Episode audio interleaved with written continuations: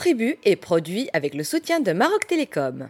Bienvenue les amis dans Radio Ma'alif. Nous sommes dans le podcast Tribu avec l'homme que l'on nomme euh, Mustafa Kadeli. Comment ça va Mustafa Bonjour. La moustache conquérante, la taguilla élégante et le chess. Et le front qui va avec. et le, le front. Espérons la pluie quand même. hein. Ça commence à être euh, critique. Euh, Il y, a des gens- il y a des régions qui n'ont pas encore labouré. hein. Bon, écoute, euh, ce qui est génial avec toi, c'est qu'on démarre un podcast, on sait jamais quelle bifurcation on peut prendre dès le début. Mais par contre, euh, la météorologie et l'agriculture me semblent très très très durs. Je vais avoir du mal à aller avec toi sur ce point. Donc on va noter qu'il faut qu'il pleuve. Et on va un jour parler de la pluie. C'est un bon Ah, sujet, la pluie, hein, la pluie Oui, au Maroc. euh, Gouverner, c'est pleuvoir. exactement, c'est un très bon sujet. Mais Oui, c'est pas celui d'aujourd'hui. On le garde pour plus tard. Si on trouve un spécialiste. Par contre, là, on voudrait parler aujourd'hui. Alors, le monde de la tribu est un monde euh, qui, pour un Marocain moderne, comme on l'est tous euh, autour de, enfin, on le quasi- ceux fait qui ont grandi dans. Ça fait has-been, hein, la tribu. Ah, ça fait, ça fait. Moi, je vais te dire, ça fait western même. Ça fait euh, les Cheyennes, les Sioux, les, les Comanches. Voilà. Moi, je me rappelle. Je vais raconter une petite anecdote. Quand j'étais en France dans les années 80, fin des années 80, pour faire mes études, j'étais dans l'enseignement supérieur français et il fallait s'inscrire pour avoir l'accès à la protection sociale. Et donc, tu remplissais une, une état civil, voilà, où il y avait euh, nom, prénom, etc. Et six Marocains précisaient la tribu. Absolument. Voilà. Je suis. Et passé je suis, je parle des années 80. Tout à fait. Et pour moi, un Marocain euh, né dans les années 70, qu'on me demande ma tribu, je ne savais même pas quoi répondre. Et alors, t'as tu laissé. Non, j'ai dû, j'ai dû mettre Cheyenne, comme ça. Non, non, c'était curieux, Non, non, extraordinaire. euh, effectivement. Je te voilà. vois aussi. Bon, moi, ça va. je- ça- ça alors, alors ça- oui, donc tout ça pour dire qu'il y a des gens qui savent de quoi on parle. Moi, je fais partie des gens qui découvrent, même si, comme a dit euh, ton professeur, euh, ou jamais, c'est ton professeur. Absolument, Il a dit, euh, grattez un Marocain, vous trouverez une tribu. Screech on Rock and Find the Barber, c'est David Hart. Oui, qui inspiré, par les Russes, qui Absolument. disaient, grattez un Russe, vous trouverez un koulak. Tout à fait. Alors, euh, aujourd'hui, on va parler de, pas de tribus, mais de confédérations tribales. C'est-à-dire des regroupements de tribus. Est-ce que tu peux nous expliquer, s'il te plaît, de quoi il s'agit?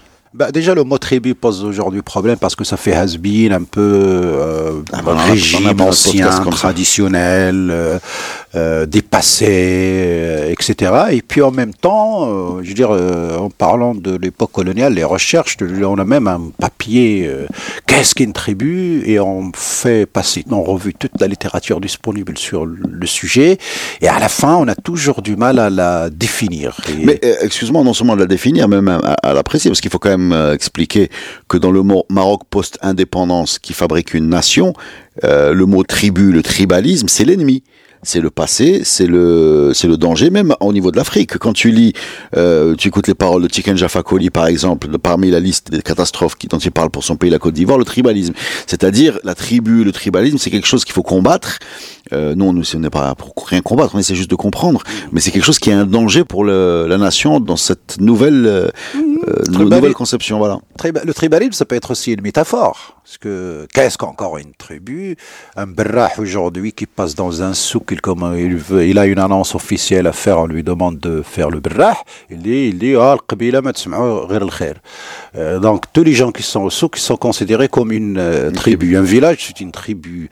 Euh, une fraction, c'est une tribu. Une confédération, c'est une tribu. Les on, est, sont une tribu. Bien sûr, on est tellement dans le même un parti politique aujourd'hui est une tribu puisqu'il ne défend que les intérêts de ses membres. Donc, c'est juste, à mon avis, une sorte de métaphore. Et puis, on a cherché un, un groupe de musique est une tribu. Oui, absolument bah, il suffit d'avoir des, comment dirais-je, du souvenir commun, comme on dit, pour avoir une tribu. C'est, on le sent encore mieux quand on rencontre un Marocain ou une Marocaine à l'étranger, quel que soit le point de vous êtes ou d'où vous êtes. Et je veux dire, euh, à l'étranger, les distances qui peuvent exister sur votre appartenance territoriale disparaissent et vous devenez une sorte de notre euh, image euh, tribale, si j'oserais. le, si- mot, si le mot clé, c'est Dielna. C'est-à-dire, euh, il, est, il est avec nous, il est à nous. Mais aujourd'hui, tu veux pas nous décrire la tribu, mais les confédérations tribales. Alors, c'est quoi les confédérations tribales? Non, d'abord, ouais. d'abord, on croyait que la- on, on a, enfin, on a parlé des tribus qui ont un ancêtre commun. C'est-à-dire un père fondateur qui a fait beaucoup d'enfants. Au fur et à mesure, cette tribu s'est multipliée jusqu'à un moment donné à occuper un, euh, un espace donné. ensuite, mais ce n'est pas systématique parce qu'on trouve souvent des fractions tribales qui ne se reconnaissent pas dans l'ancêtre commun, mais qui font partie de la tribu. Et pour résumer, au fait, il suffit juste de la territorialiser en liquide, c'est-à-dire c'est juste un espace territorial occupé par un groupe humain qui se revendique peut-être d'un ancêtre commun, mais qui a au sein de lui énormément de groupes qui viennent d'ailleurs par des systèmes et des méthodes d'entrée, soit par mariage, soit par sacrifice à demander leur protection et demander le membership un peu de la tribu, euh, etc. Ensuite, où ça devient intéressant, c'est quand on parle de cette notion de confédération tribale, c'est-à-dire quand on a des documents qui le sont parvenus. D'ailleurs, à l'époque coloniale, ils ont beaucoup cherché ce genre de documents. Ils ont trouvé quelques-uns, d'autres, ils n'ont pas réussi à les trouver. Et des chercheurs marocains, après l'indépendance, ont réussi à mettre la main sur des documents précieux qui nous aident à expliquer et à comprendre le, phénomène de se constituer en confédération. Se constituer en confédération sur plusieurs groupements tribaux, de fractions de tribus, qui se mettent d'accord avec un écrit et c'est le frère, bien sûr, qui maîtrise l'écriture, qui le transcrit, pour constituer une sorte de pacte de défense commune un pacte de défense commune, comme peuvent faire aujourd'hui les États entre eux par des pactes de défense communs ou des alliances euh, militaires ou politiques, ou, etc. Est-ce que tu peux nous citer ces confédérations? On en a plein, par exemple, confédération d'Aitwaouzgit, euh, dont est issue la mère de Mansour Dahbi, la confédération de Aït Amran, la confédération d'Irgibet, la confédération d'Idkala, la confédération d'Aït Atta, la confédération d'Aït Yafelman, la confédération d'Aït Wariar, la confédération d'Irmara, qui nous donne le nord-ouest du Maroc un peu vers euh, Mais ça, c'est le niveau intermédiaire, parce qu'au-dessus, quand on dit les Snetzel, les Smorda et les Snahaja, c'est plus qu'une confédération, ça. Hmm, c'est les grandes familles, selon Ibn quand il nous a un peu étudié les populations qui habitaient l'Afrique du Nord sur la localisation géographique des populations selon leur manière de parler, leur euh, système économique. Ça, c'est un échelon, mais ça ne donne pas euh, une confédération dans le sens politique où il a été, comment dirais-je, utilisé par les gens qui se regroupaient pour constituer un pacte, pour faire un pacte entre elles et se déclarer solidaires face à un ennemi euh, potentiel. Et ce qui est extraordinaire là-dessus, c'est que dans les documents, on a les noms des chirs des tribus ou des fractions tribales qui assistent à cette euh, réunion. On donne leur nom un par un et ensuite on dit pourquoi euh, ces gens se sont euh, rencontrés et on dit aussi bah voilà qu'est-ce qu'ils ont décidé. Alors on a on a c'est des décisions des décisions qui sont économiques ou, ou de sécurité. C'est quel type de décision? Non, c'est surtout de se regrouper en ce que je peux utiliser le terme clan politique pour une défense commune. C'est-à-dire il y a la sécurité il y a un ennemi potentiel, et on se regroupe pour euh, faire face. Alors nous avons le document qu'on a sur la main, que j'ai amené, c'est la Taïsa, l'Aqd. Taïsa. Taïsa, l'Aqd. L'Aqd, la constitution de la confédération du Haïtiaf Leman, en quelle, année On est à l'époque des Dilaïyin. Il y en a deux textes, un 1642 et le second en 1662. Nous sommes euh, à la période post-saadienne, justement, suite à l'instabilité provoquée par les enfants de Mansour. Et on a la constitution de deux États, un peu un au nord, le Dilaïyin, qui était euh, basé à côté de un grand État basé à Tazrawalt, le dernier sultan descendant des Saadiens qui était à Marrakech, mais qui n'avait plus de pouvoir, et le petit groupe des Alaouites dans le Tafilelt, qui était un petit peu un espace disputé avant de devenir celui qui va finir par mettre un terme à tout cela et reconstituer de nouveau un État solide et, fort après une période d'instabilité pratiquement qui allait durer très longtemps suite aux disputes des enfants de Mansour.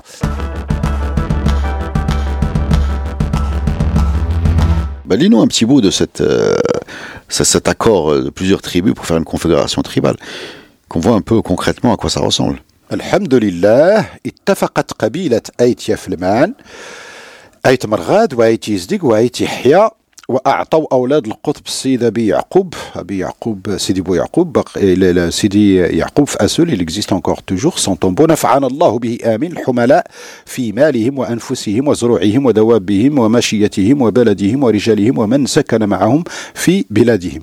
فمن حملاء أي تمر حملاء أحميل ولا اللي كيحمل سيتادير لو ريبريزونتون الرافد الرفود. فوالا الرفود هذا فلان بن فلان il مرغاد فلان بن فلان il représente يحيى Flan etc. En fait, c'est une confédération tribale qui date de 1642, qui est constituée à la base par Aitmalrat et Yahya. C'est des zones Aitmalrat d'aujourd'hui, c'est la vallée d'Ogris. Aitizdig, c'est la vallée de Ziz. Aitihya, c'est la vallée de, à côté de Ali Ayash, l'Ayashi.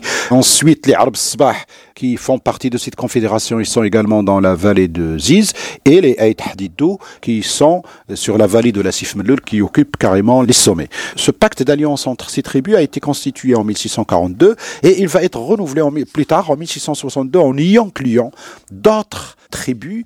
Et vu le contexte, on peut aujourd'hui en parler facilement, mais pendant très longtemps, les chercheurs, surtout les militaires, les capitaines à l'époque coloniale, voulaient absolument comprendre ce système-là. Et il y a beaucoup d'écrits là-dessus, en tout cas à l'époque et même à la période postcoloniale par des anthropologues je pense à regretter les figures, qui ont essayé de comprendre un petit peu ces histoires de grands groupements tribaux. Et à l'origine, la recherche allait dans le sens de ces tribus qui n'avaient rien à faire et qui ne faisaient que se disputer contre elles. Ça fait partie également de cette siba, euh, de ce désordre, etc.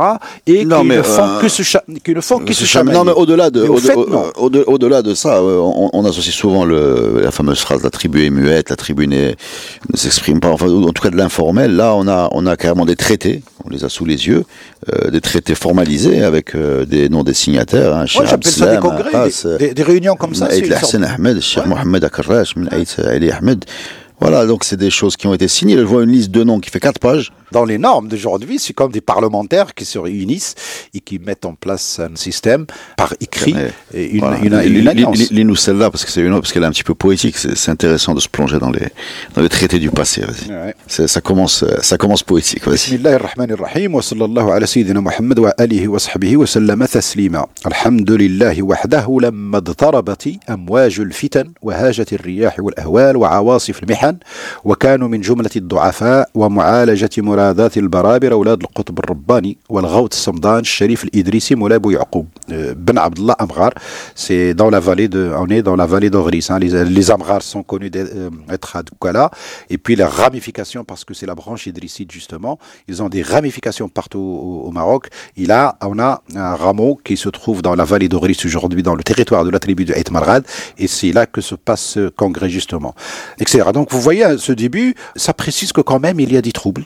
oui. Et c'est pour cela que les gens se réunissent. Alors c'est quoi les troubles vu le contexte? Les Saadiens c'est terminé. Les Dilaïtes, les Dilaïtes du nord et les Smlali du sud se disputent le territoire, euh, surtout de Tafilelt. Et justement. On est avant l'émergence des Alaouites, qui vont sortir de ce chaos. Exactement. C'est les Alaouites, justement, qui vont émerger de ce chaos, parce que, par la liste des témoins qu'on a dans ce document, on comprend parfaitement qu'il s'agit d'un pacte de confédération tribale sous les auspices d'une dynastie prétendant au pouvoir qui sont les Dilaïtes. Pourquoi? Parce que quand ils ont fini la rédaction du document en citant les noms des chefs des tribus qui ont assisté dans ce lieu, le sanctuaire de ce descendant de la branche idrisside des Amrar, et eh ben à la fin il nous dit وشهد بذلك الشيخ العالم سيدي الحسن اليوسي بن مسعود والشيخ العالم العلامة البحر الفهامة محمد بن محمد المرابط والعالم الموثق المرتضى بالعباس أحمد بن علي المجد النجاطي والفقير العاني المنزوع الناسي كبير القاسم بن محمد المولالي وعبد ربه تع... عبد ربه سيتادي لو ريداكتور عبد ربه تعالى يوسف الحنصالي وعبد ربه تعالى اسماعيل الحنصالي Alors Donc, on, on trouve le nom de qui est celui qui va euh, tenser Moulay Ismail. Le grand savant de l'époque des Dilaïtes et qui va continuer sa vie sous Moulay Ismail avec lequel il va avoir des histoires extraordinaires et qui décède je crois vers 1700 entre 1700 et 1710 euh, je crois et qui est témoin dans l'extension de cette euh, confédération tribale qu'on a appelée les Haïti-Affelman, puisqu'il va inclure une autre confédération d'ailleurs qui va arbitrer plus tard le conflit entre les enfants de Moulay Ismail. C'est la confédération des Haïti Oumalou, les gens de l'ombre, c'est-à-dire un peu toute la face du Moyen Atlas qui regarde vers les plaines euh, atlantiques.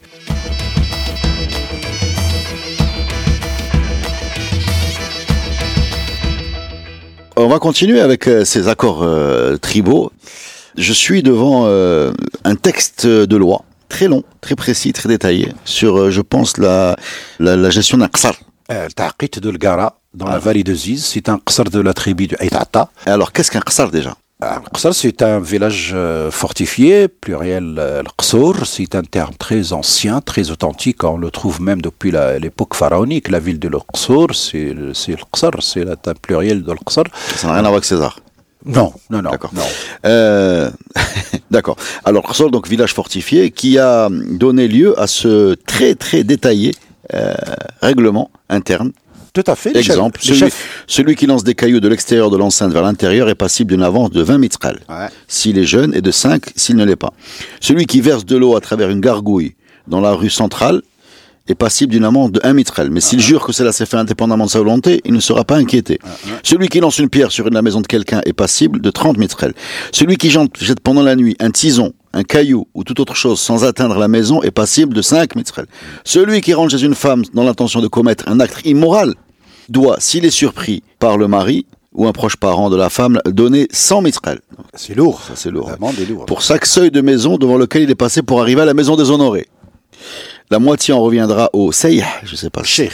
Ah, Cheikh. Le chef, le chef de la tribu, le Pourquoi chef touche la Voilà. moitié et la- la- l'autre moitié est une indemnité. Donc le Cheikh est intéressé par les- la délinquance. Attends. Plus il y a de délinquants, plus il est sûr, riche. ben, il- le il doit se constituer une caisse parce que c'est lui qui reçoit les il peut invités inventer aussi. les délits puisque.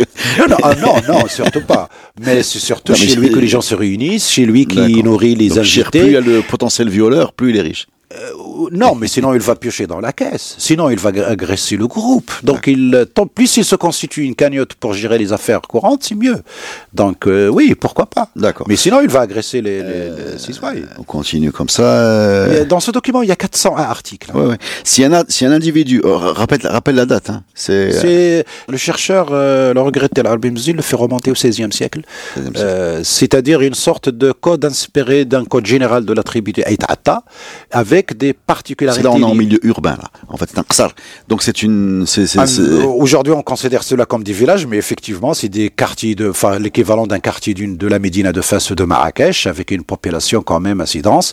Et c'est, on est dans un système d'oasis, c'est une vallée pré-saharienne, donc, euh, oui, avec des palmeraies. Alors on avait déjà les mêmes problèmes qu'aujourd'hui, puisque si deux personnes sont voisines dans une ruelle et chacune d'elles ne peut procéder à une construction si elle n'a pas le consentement de l'autre. Si deux voisins de façade se mettent d'accord pour élever une construction au-dessus de la ruelle, chacun fera en sorte que l'eau de pluie, qui est la sienne, soit canalisée vers sa maison. Euh, Ah oui, il ne faut pas canaliser l'eau, de, euh, qui si tombe une chez, personne, c'est du syndic. hein. Si une personne envisage de procéder à une construction, il est de- du devoir de son voisin de ne pas lui créer d'entrave.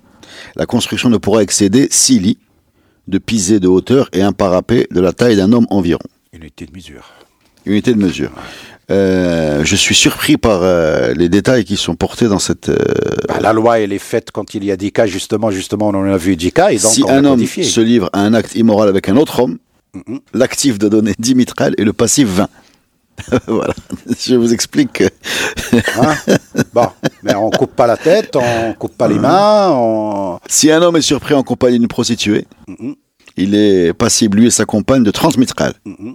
Voilà, la prostitution 30 mitrales, Mais on tue- l'homosexualité 20 et 10. on Voilà. tue- mais on tue personne en tout cas. Non, on tue personne. C'est très précis tout ça. En tout cas, l'amende comme euh, système de répression est quelque chose de très important et quelque chose d'extraordinaire. On le voit aujourd'hui sur les histoires de radar. Hein. Je veux dire, c'est l'amende qui pousse les gens à respecter le code de, de la route. C'est pas en les envoyant en prison ou autre régime de sanctions Si qu'on va les convaincre. quiconque souille une ruelle du Rsar, donc on imagine qu'on parle de euh, ouais, ouais. passible d'une amende de 1 mitral. Ouais. L'amende est de 1 mitral également pour quiconque souille les fonds d'or à l'exception de la fosse. Donc je pense que c'est plutôt se soulager à mon avis dans, l'espace public. Euh, Il y a comme ça 400, mais c'est extraordinaire. 401 articles. Voilà. Napoléon n'était pas encore né. hein. Bah, comme quoi, on a des Si tu ressources. souilles la mosquée, tu combien de mitral Ton avis? Tu donnerais Ah, combien? ça doit être lourd. Hein 100. Non, 10. 10, Non. ça va, c'est pas mal. 10, 10. Euh, c'est euh, la moitié de la, pro- de la prostitution. Voilà. C'est intéressant, hein, tout ça, non? Les fake news. Celui qui provoque la panique parmi les gens du pays sans aucune raison est passible d'une amende de 20 mitrales. Celle-là, elle est bonne. Toute femme qui dit à un homme des injures telles que couvre-toi de matière fécale ou couvre-toi de boue ou toute autre injure est passible tout aussi bien que l'homme qui en fait autant d'une amende de 1 riel. Voilà. Donc euh, il y, a, y a égalité, euh, égalité des sexes sur, sur la sanction par rapport aux injures. Alors je sais pas, qu'est-ce qu'est-ce que le riel par rapport au mitral C'est c'est fois 100 C'est une mesure de- d'époque, le mètre est lié, euh, je crois alors. Bon, le rial, euh, c'est. euh, on a le rial encore aujourd'hui, jusqu'à le rial hassani, ce qui était une monnaie de référence assez importante à la fin du 19e, jusqu'au début du 20e. Mais le rial, ce n'est pas le rial d'aujourd'hui, c'était en tout cas une valeur assez. Il avait une valeur assez importante. Attention, dans une période où la monnaie était rare. Article 55. Quiconque joue du bendir sans occasion joyeuse est passible d'une amende de 10 mouzouna. Je sais pas ce que c'est mouzouna. Encore, on est, Mouzouna, Encore moins.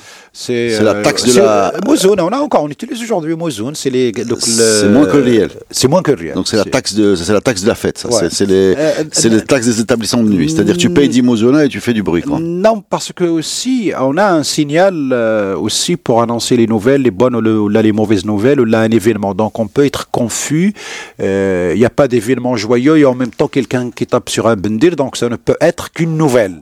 Alors. Alors que le gars juste ça, il s'amusait alors qu'il risquait de provoquer l'alerte Après, qu'est-ce qu'une occasion joyeuse hein? Je ne sais pas si c'est très précis. Une occasion joyeuse. Est-ce que on est on est dans quel c'est quel de quel salon on parle ici? Qasr el-Gara euh, de Aït Atta dans la vallée de Ziz, juste à côté de Rachidia. Alors, J'imagine les naissances, les mariages. Oui. et voilà. Oui. Si Shabab Qasr al-Garaba, Olympique, Olympique Qasr al-Souk, est-ce que ça fait partie des occasions joyeuses? Je sais pas. Quiconque, el-Gara contre ça colle parce que c'est les, les noms anciens. quiconque injurie le shir en présence de témoins est passible d'une amende de 50 mitrelles. Donc c'est le double de mos- l'homosexualité, mon ami. Ouais. Voilà. Donc shir euh, En présence de témoins. en présence de témoins. Donc il doit y avoir un cas où il n'y a pas de témoin. D'accord. S'il le frappe, 100 mitrelles. Ah ouais, L'autorité. Celui qui est désigné par le shir pour donner l'hospitalité à un hôte et qui n'honore pas est passable d'une amende de 5 ouqies. Urqiya. Urqiya. C'est la monnaie qui existe encore en Mauritanie Donc en fait, le shir, il te demande à toi de donner l'hospitalité. Ouais. Il la donne pas lui. Euh, Et s'il te l'ordonne, il a ses raisons. Les invités sont à la charge de la Qbila, à moins qu'un habitant du Qsal vienne trouver le shir et jurer devant lui avoir été laissé sans dîner dans le Qsal de ses invités. Donc, si, tu as des invités, tu es obligé de les héberger, sauf si tu vas voir le shir et que tu jures que tu as été mal reçu. Tout à fait. Voilà. Alors, euh, ici, les invités, c'est pas les invités familiaux. On ne parle pas de l'invité normal. Là, ça doit être l'invité exceptionnel. Des gens de passage, des gens qui n'ont pas de relation avec la tribu ou avec l'Orsar. Et du coup, euh, on organise aussi le passage des personnages plus ou moins importants ou illustres euh, par euh, le système de Tinobga, Diafa. C'est pour ça qu'on a hérité un terme d'art Diafa. D'ailleurs, ça existe encore chez l'administration. Alors, celui qui coupe la queue d'une bête, quelle qu'elle soit, devra verser un riel. C'est pas très. voilà. Oui, mais Alors, vous allez être surpris par, euh, par ce délit. Celui qui dort pendant la journée dans l'endroit nécessaire à l'ouverture et à la fermeture du portail du doit verser un. Ouais. C'est-à-dire qu'il y a quelqu'un qui, qui, Le portail, de, la... le, por- le portail d'Orsal, c'est une sorte de couloir. Non, il, non. Est, il est très frais en, en été. Donc c'est agréable pour Mais les gens pas qui faire veulent faire la sieste là-bas, Et oui, mais tu, Sinon, c'est un mitrel. C'est beaucoup un mitrel. bah, tu entraves la circulation des humains, des bêtes, des, des produits, etc. Et puis c'est un espace public commun. Il n'est pas privé.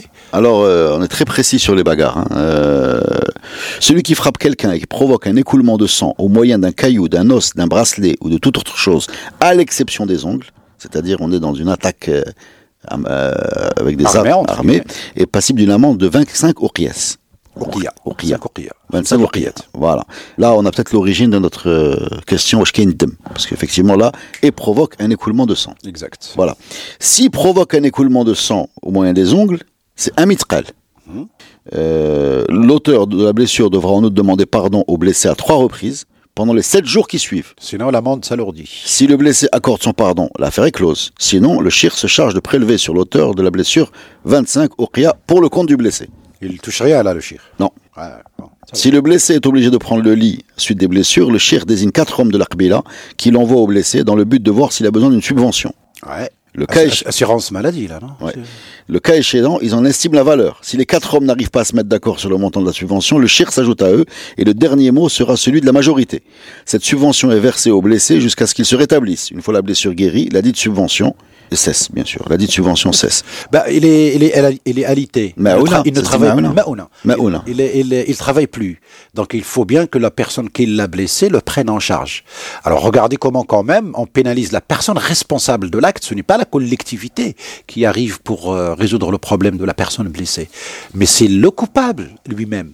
Et je crois qu'il y a dans la philosophie du droit, pour les spécialistes de la philosophie du droit, il y a de la réflexion et de la matière dedans. Qui doit payer pour une victime? Entre l'agresseur et l'agressé et la collectivité, ben normalement c'est l'agresseur qui doit assumer ses actes. Et on ne peut prévenir l'agression que par la pénalisation de l'agresseur, par un système, euh, comment dirais-je, de responsabilisation de la personne. Alors sur la désignation du shir, euh, c'est très précis, hein, c'est l'article 62. Si on tient conseil en vue de la désignation du shir et que l'unanimité n'est pas faite sur une candidature, l'ancien shir passe en revue les candidats et celui qui a le plus de voix est retenu. Donc en fait c'est les, c'est les votes, quoi. C'est, c'est exactement... euh, voilà. Mais écoute, euh, est-ce que tu as quelque chose à rajouter sur cette histoire de confédération tribale et d'organisation euh, C'est un cas parmi d'autres, c'est ce que les Français ont appelé le droit coutumier. C'est un système qui était en vigueur partout, dans toute la région du Maroc, dans toutes les villes. Je veux dire, euh, c'est un héritage juridique extraordinaire, malheureusement, qu'on a délaissé, qu'on a oublié, qu'on a déconsidéré à cause de ces histoires de Dahir, d'Iberber, blabla, toutes les histoires, alors qu'il s'agit quand même, quand même, d'un système d'organisation très avancé, des sociétés qui ont inventé des lois, des codes pour orga- s'organiser justement, pour éviter l'anarchie, pour éviter le désordre, puisque tout un chacun est appelé à respecter un code établi par le groupe et par la communauté. D'ailleurs, la dernière phrase toujours du texte, c'est que euh, ce texte est amendable à condition que les gens se réunissent de nouveau pour l'amender. Donc on peut changer de loi. Eh ben, je vais quand même vous citer le, le nom de cet ouvrage, il s'appelle Le Tiafeilel, Contribution à l'histoire du Maroc au XVIIe et XVIIIe siècle, écrit par Harbi Mzin. Voilà, bon. Euh, L'idée, quand même, de ce podcast, vous l'avez compris, grâce aux éclaircissements de Simstafa Kadeli, était de casser un peu l'idée d'une tribu comme étant une entité floue, informelle, informe et ténébreuse. et je vais expliquer quand même ces gens-là, c'était un petit peu organisé, y compris euh, en écrivant noir sur blanc les décisions qu'ils prenaient ensemble. Et c'est une petite, euh, éclairage sur notre euh, mode de vie traditionnel. Et c'est pour ça qu'on a fait ce podcast. Merci beaucoup, Mustafa. Merci à vous.